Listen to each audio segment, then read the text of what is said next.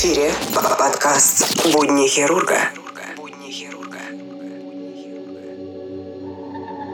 Всем привет! Вы слушаете подкаст «Нота Бена. Будни хирурга», шестой выпуск. В данном выпуске тема будет немного не медицинского характера, но пересекающейся с медициной. А именно тема Джека Потрошителя и о том, как один сыщик любитель начал свое расследование по поводу убийства Джека Потрошителя. И что из этого вышло.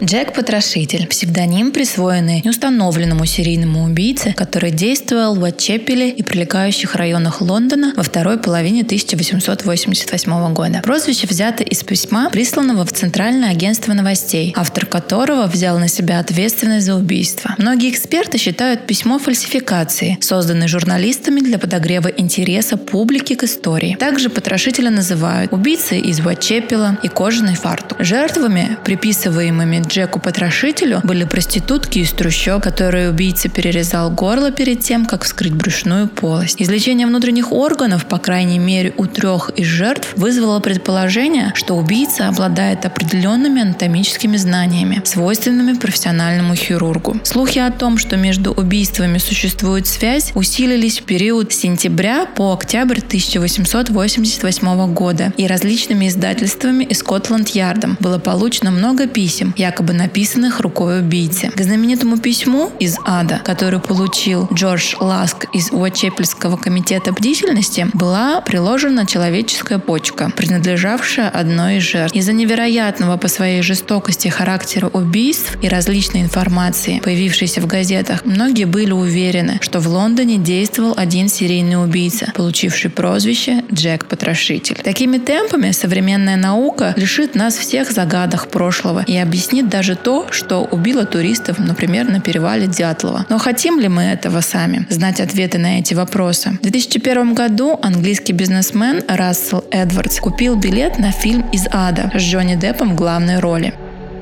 Будни хирурга Хотел всего лишь убить пару часов свободного времени, а в итоге обрел хобби на всю оставшуюся жизнь. Предсказанная голливудскими сценаристами история Джека Потрошителя оставила у Рассела столько вопросов, что он из образцового представителя офисного планктона превратился в частного детектива, чтобы разобраться, как же все же было на самом деле. Нет смысла подробно предсказывать здесь историю Джека Потрошителя. Это одна из главных криминальных загадок Англии. Преступник, орудовавший в трущобах трущобах Лондона убил в 1888 году как минимум 6 дам легкого поведения. За ним гонялась вся полиция Лондона. Официально было 6 подозреваемых. Неофициально их число доходило до сотни, включая премьер-министра Великобритании того времени Уильяма Глагстоуна, внука королевы Виктории, принца Альберта Виктора и целого ряда подозрительных своей эксцентричности представителей лондонской творческой богемы, вроде художника Уолтера Сикерта. Лондон лондонские подворотни даже сегодня могут нагнать страху на кого угодно. В общем, Рассела Эдвардса не смутило, что в тот момент, когда он выходил из зала кинотеатра, преступление оставалось неразгаданным целых 113 лет. На тайной бились десятки детективов на службе, Ее Величество и тысячи энтузиастов. Для увлеченного человека, как для бешеной собаки, расстояние срок значения не имеет.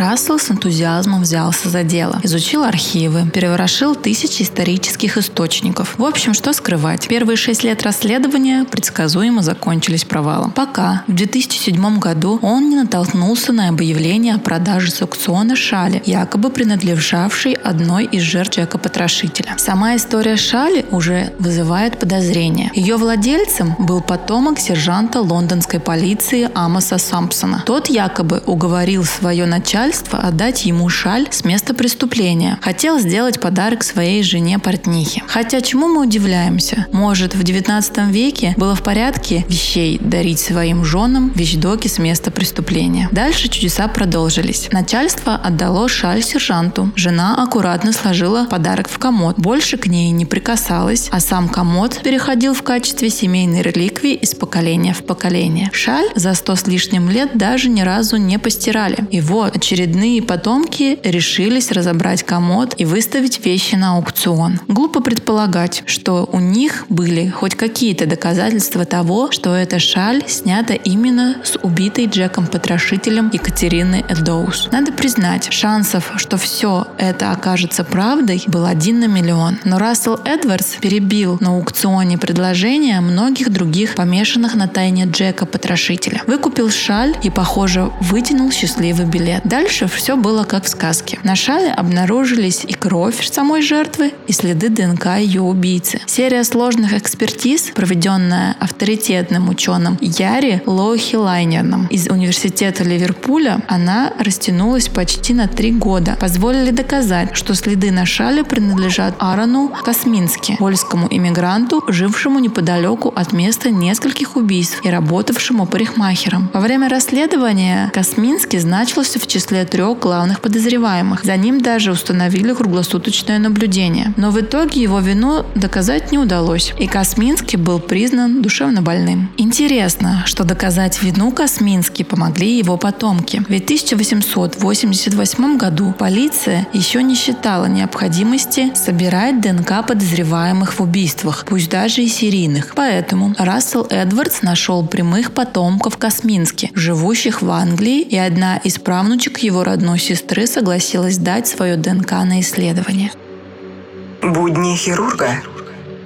Скотланд-Ярд пока никак не комментирует итоги расследования сыщика-любителя. В конце концов, все это может оказаться очередной гипотезой, которых за сто с лишним лет расследования было огромное множество. Они ведь сейчас появляются с завидной регулярностью. Так, несколько лет назад известный британский историк Эндрю Кук и вовсе утверждал, что никакого Джека-потрошителя не существовало. Все жертвы были убиты разными людьми, а легенду о серийном убийце придумали журналисты газеты «Стар», якобы ради поднятия тиража сами себе написали письмо от имени мифического Джека. Сотрудники выставки «Джек Потрошитель» и «Ист Эн» в Лондонском музее в доках держали нож, которым Джек Потрошитель предположительно убивал своих жертв. Но даже если и так, стоит признать, что современные научные технологии оставляют нам все меньше тайн, которые мы считаем неразгаданными. С помощью такого же анализа ДНК полиция уже давно закрывает дела, которые не могла раскрыть десятилетиями. Достижения сыщика-любителя Рассела Эдвардса они пока не прикрыли. На 126 лет вглубь истории не заглядывали. Но вот недавно Скотланд-Ярд совершил прорыв в расследовании убийства 66-летней давности. Сыщики составили генетический портрет человека, который 27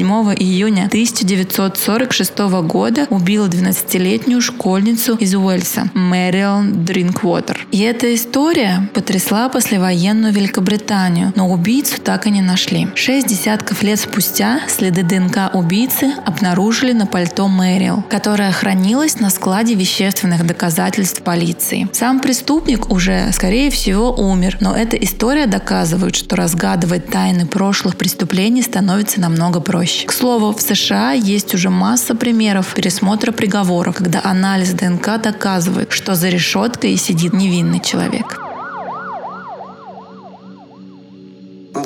Хирурга.